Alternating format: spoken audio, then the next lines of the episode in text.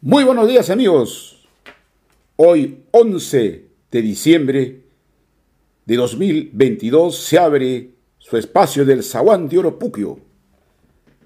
La semana pasada no pudimos por razones personales y volvemos al aire y lo he titulado en esta oportunidad La turbulencia y crisis humana y política. Este título que pongo hoy en realidad sacude nuestra paciencia. Hace 30 años, en el año 1992, habíamos sido testigos de aquel golpe de Estado dado por Fujimori y pensábamos que era imposible escuchar esa palabra. Sin embargo, el 7 de diciembre pasado volvió a ocurrir.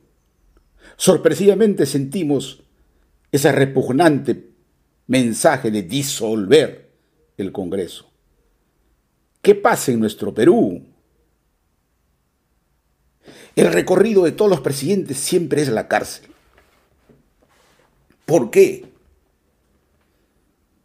¿Qué hay en ese ser humano que ejerce el cargo político más importante? ¿Qué hay en el ser humano que ejerce otros cargos también de nivel que lo primero que hacen es ir por el camino del mal.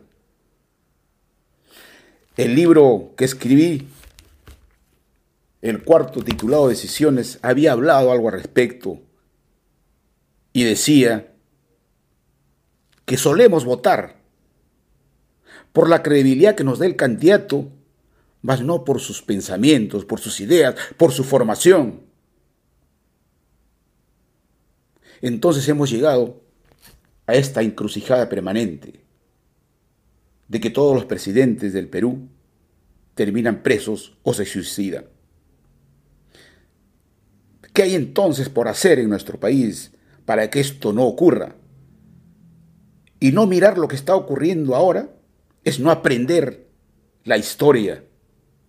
Tenemos que sacar de lo malo algo bueno o como decía nuestro mensaje siempre de los abuelitos, no hay mal que por bien no venga. Eso significa que a pesar de las desgracias, de lo malo, algo tenemos que aprender. Y eso es lo que hay que hacer, aprender.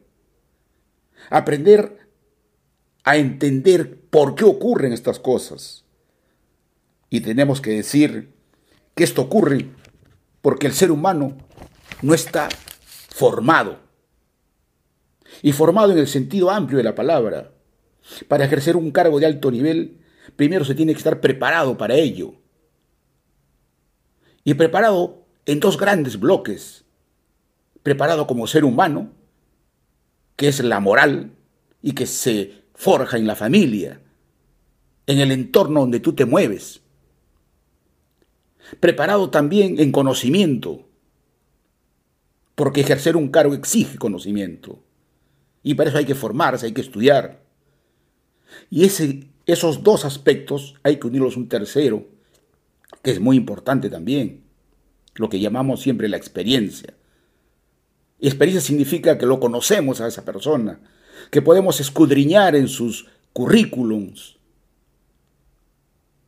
Y después de escudriñar y conocerlo, uno puede decidir que sí, esa es la persona a quien uno tiene que seguir. Pero hemos visto reiteradamente que nosotros somos, siendo un país políticamente representativa, es decir, que elegimos representantes nuestros, también esos representantes carecen de calidad.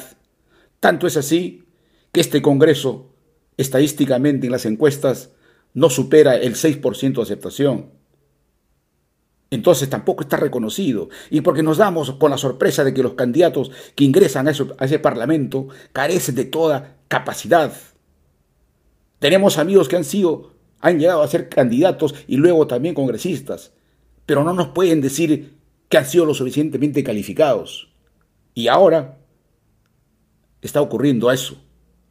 Pues señores, queridos amigos, en medio de esta situación lamentable que estamos pasando, tenemos que aprender. Aprender tres aspectos, como siempre en este programa decimos. Primero, que tenemos que aproximarnos al estudio, valorar la formación, valorar el intangible que se llama cultura. Y cultura, como decían los griegos, es la parte más excelsa del ser humano. Por eso los griegos pusieron el altar del conocimiento en la, en la colina más elevada,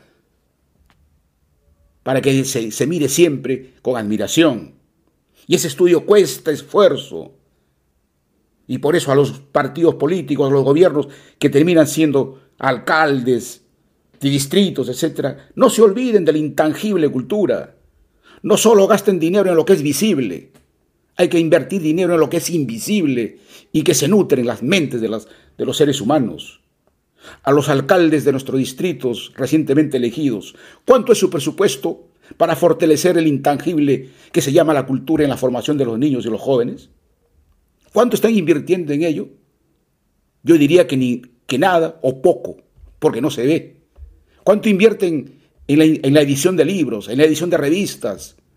¿Cuánto, cuánto invierten en, en apoyar a la Casa de la Cultura en el caso de Chiquián. Poco o nada. Primera enseñanza, que es aproximarse al estudio y valorarlo. Segundo, fortalecer los valores.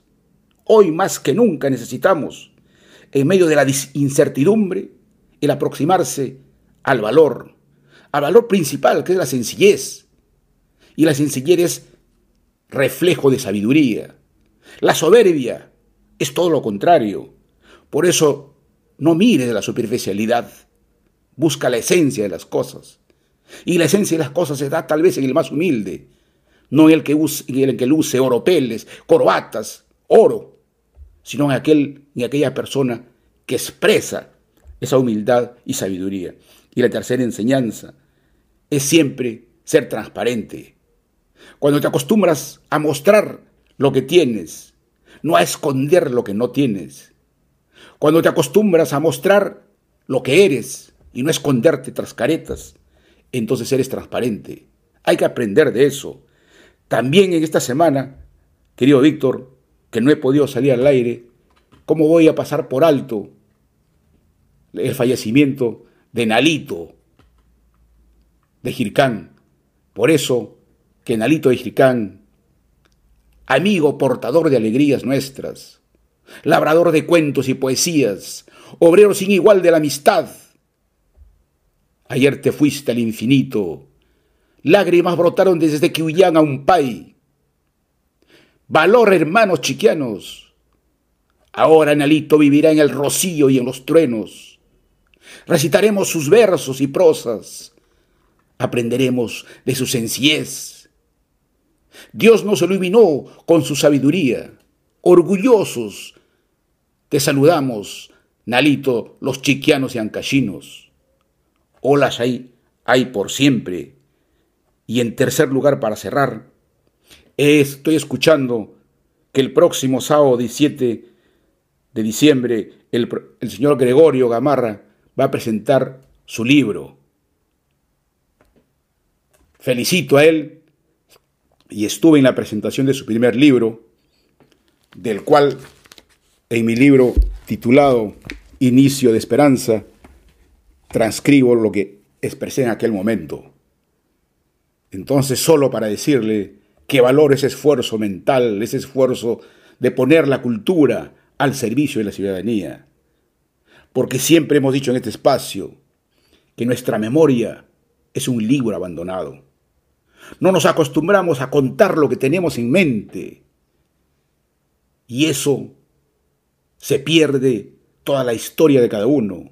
Nuestro baúl principal y, dorado son nuestras memorias. Nuestra memoria es un baúl del recuerdo, pero un baúl también de, sana, de sanación. La nostalgia que está escrita ahí nos sirve a nosotros y a los amigos a volver a esa grandeza de nuestra vida. Por eso, desde este espacio pequeño que junta la cultura y la ciencia, mi reconocimiento a don Gregorio por ese esfuerzo que realiza. Y a usted, don Víctor, también este mes de Navidad, ya estaremos en la siguiente semana comentando nuestra aproximación a esos recuerdos de la Navidad, que con usted hicimos también un viaje que nos llenó de alegría y cariño, sobre todo por ver a los viejitos y a los niños. Se cierra el Zaguán de Oro Pugio hasta la próxima semana, mi querido Víctor.